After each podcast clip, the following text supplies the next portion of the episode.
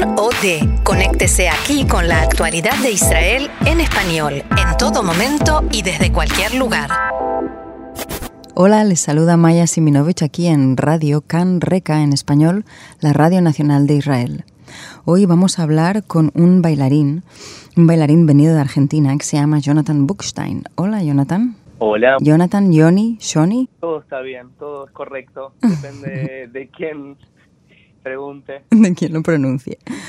Jonathan baila en una prestigiosa compañía de danza israelí llamada Kamea. Esta compañía de danza está en Beersheba, es local de Beersheba, pero pasea por todo el país durante todo el año y también en el extranjero. Y en estos últimos días han hecho eh, un, han presentado un nuevo espectáculo en Susan Dalal, en Tel Aviv, un espectáculo llamado Preciosa Locura. Y queríamos preguntarle a Jonathan, eh, que se incorporó a Kamea hace no tanto tiempo, sí, ¿hace cuánto? Hace dos años que estoy bailando, casi dos años. Voy a cumplir ahora en, en agosto. Sobre el espectáculo que se presentó ayer en Susan Delal, Yofi Metogaf, que belleza, eh, locura. La llamé Preciosa Locura. que en Preciosa Locura. Eh, es una obra que fueron dos eh, directores invitados que vinieron a coreografiar a la compañía eh, y eh, uno es israelí llamado eh, Itzik Galili eh, que presenta dos obras, un grupal y un dúo en la primera parte de, de la noche y la segunda parte es de otro coreógrafo también internacional llamado Marco Gecke. ¿Alemán? Eh, francés, mm. pero que también eh, gira alrededor de, del mundo de la danza internacional. 14 bailarines eh, poniendo en, en, escena eh, las ideas de estos coreógrafos. a vosotros os dirige Tamir Gintz, ¿verdad? Tamir Gintz es el coreógrafo de nuestra compañía, que es israelí y que tiene... Él ha formado Kamea hace ya 16 años y que ha crecido a lo largo, digamos, de estos 16 años muy, muy grande, con prestigio en Israel y también eh, internacionalmente. Y combina temas dramáticos también, ¿no? La, la compañía. He visto que tiene, aparte Preciosa Locura de ahora, me acuerdo que hace no tanto tiempo eh, estrenó La Pasión de San Mateo 27-27 con música de Bach. De Bach, que se estrenó en Alemania, eh, que la hemos hecho también acá en Israel, eh, en el Teatro de Jerusalén, con eh, cantantes, digamos, eh, de, de, Alemania y también se, se estrenó en Beersheba, digamos, se realizó en Beersheba, en el Mishkan, que fue algo muy impactante. Es una obra muy fuerte, ¿no? Sí, sí, sí, ese cuenta, digamos, la vida de, de Judas y todo el, el proceso doloroso, digamos, es una, una obra muy eh, emotiva. Eh, es una de las piezas de él, digamos, de Tamir Gintz, que lo caracterizó y lo marcó en el público israelí y, también eh, internacional. Y cuéntanos, ¿cómo entras tú en el papel? Porque me puedo imaginar que que un actor lee un texto y siente cosas, y un cantante lo mismo, pero ¿y con la danza cómo, cómo sucede eso?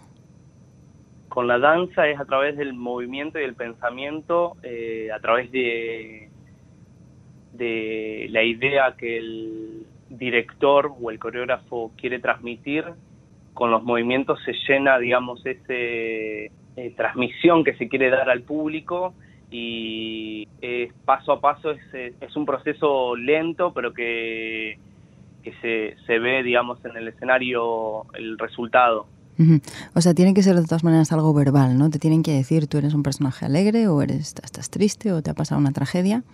O si no te dijeran nada y solamente te presentas en con movimientos.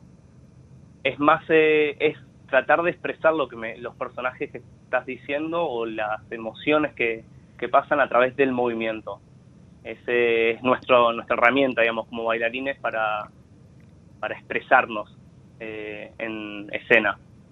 Y es, es, no sé por qué parece difícil vivir del baile ahora, ¿no? Cuando el baile siempre ha sido tan importante para los seres humanos y siempre han bailado, ¿no? Para convocar la lluvia, cuando se moría alguien, cuando nacía alguien.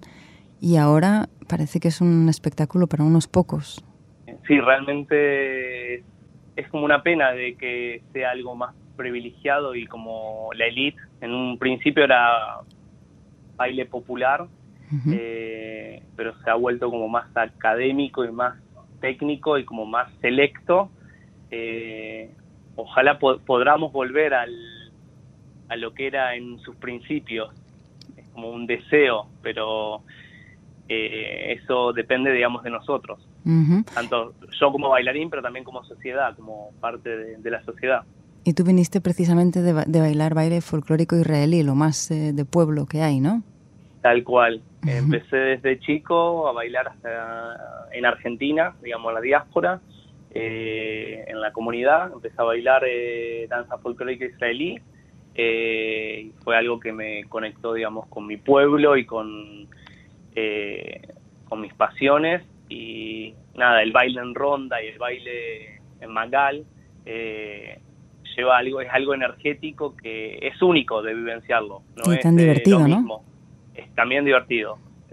También tiene su, su parte alegre. ¿Tienes que estar en forma para ese tipo de baile? Para la danza folclórica israelí es como algo es algo popular, es algo que todo el mundo puede hacerlo. Sí, pero para lo que hoy, hoy en día estoy haciendo, como que no todo el mundo, digamos, la danza fue profesional es como hay que entrenar hoy en día. sí, no, tú también te ves diferente, los oyentes no te ven, pero, pero te ves como, como no sé, Borishnikov. Gracias, gracias por el elogio. Nosotros entrenamos eh, cinco o seis veces a la semana, estamos como cualquier trabajador que va a trabajar ocho horas, mm. de seis a ocho horas, yo trabajo con el cuerpo y ese entrenamiento, de tenés clase y después ver el repertorio, trabajar sobre el movimiento, trabajar, es constantemente trabajar con el cuerpo. El cuerpo es nuestra herramienta, así que por ende los músculos y todo lo que conlleva el cuerpo está trabajado. ¿Y también cuando sales por la noche te vas a algún sitio a bailar o eso, o eso ya es mm, demasiado?